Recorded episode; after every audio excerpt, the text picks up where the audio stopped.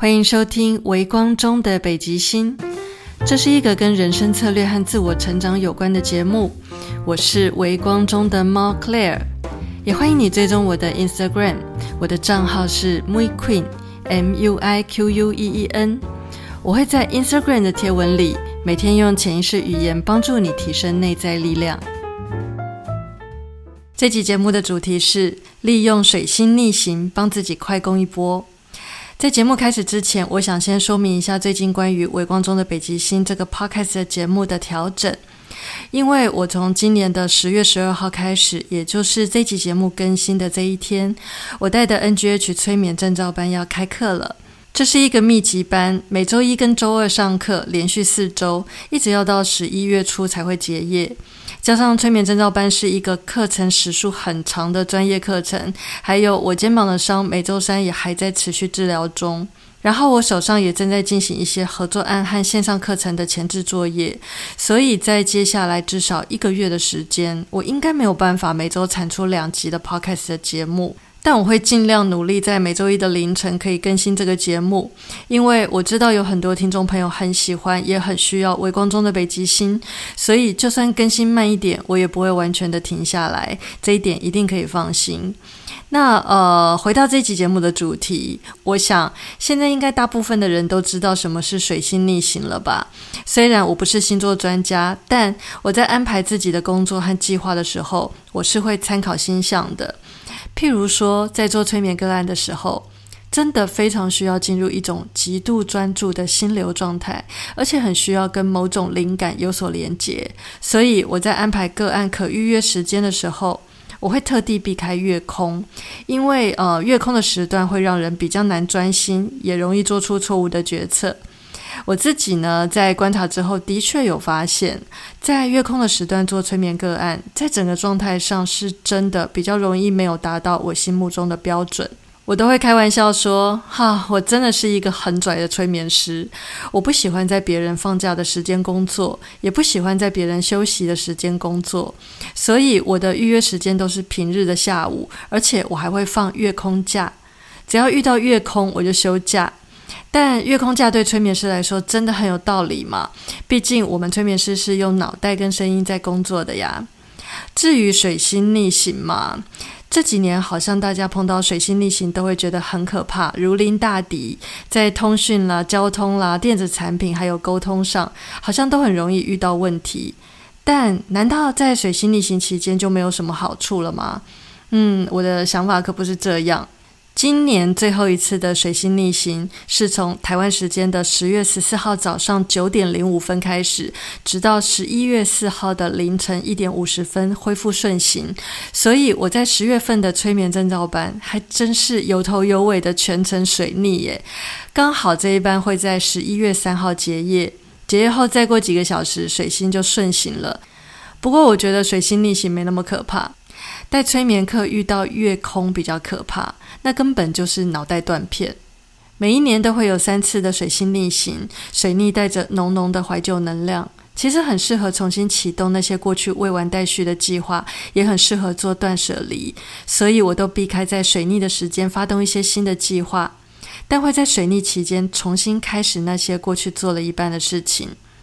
譬如说，我的线上课程跟个人网站，其实是去年三月就规划好的一个全新的方向，而且当时都跟合作伙伴开完会，隔天马上准备要够了，结果却在开完会送走客人之后两三个小时，我爸爸就进急诊了。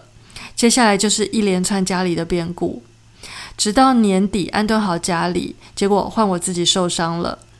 在今年的整个一月份，我都需要有人照顾，到二月中才终于可以恢复自己独立生活。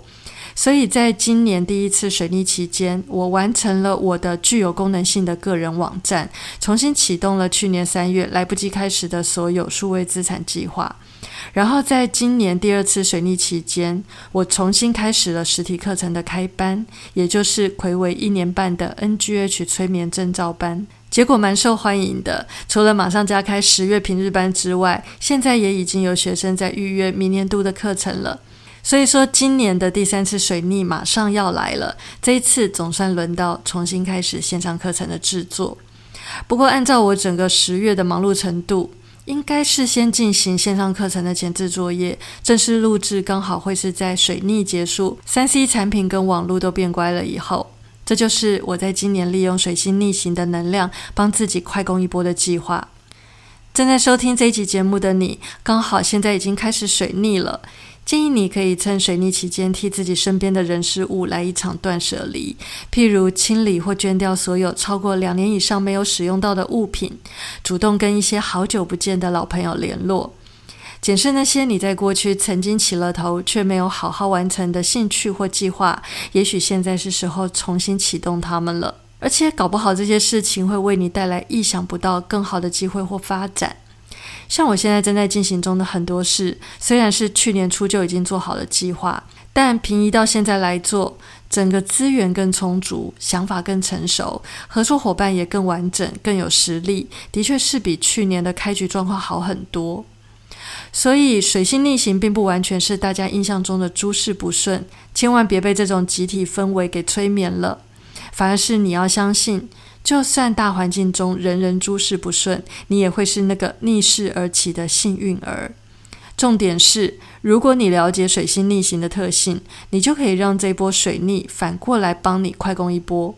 就像我在今年已经快攻了两次，现在已经进入第三次快攻了，真的非常非常期待。在这里，我也想要建议你，可以考虑在每一年的年底都帮自己预约一场催眠，做一次潜意识的大扫除。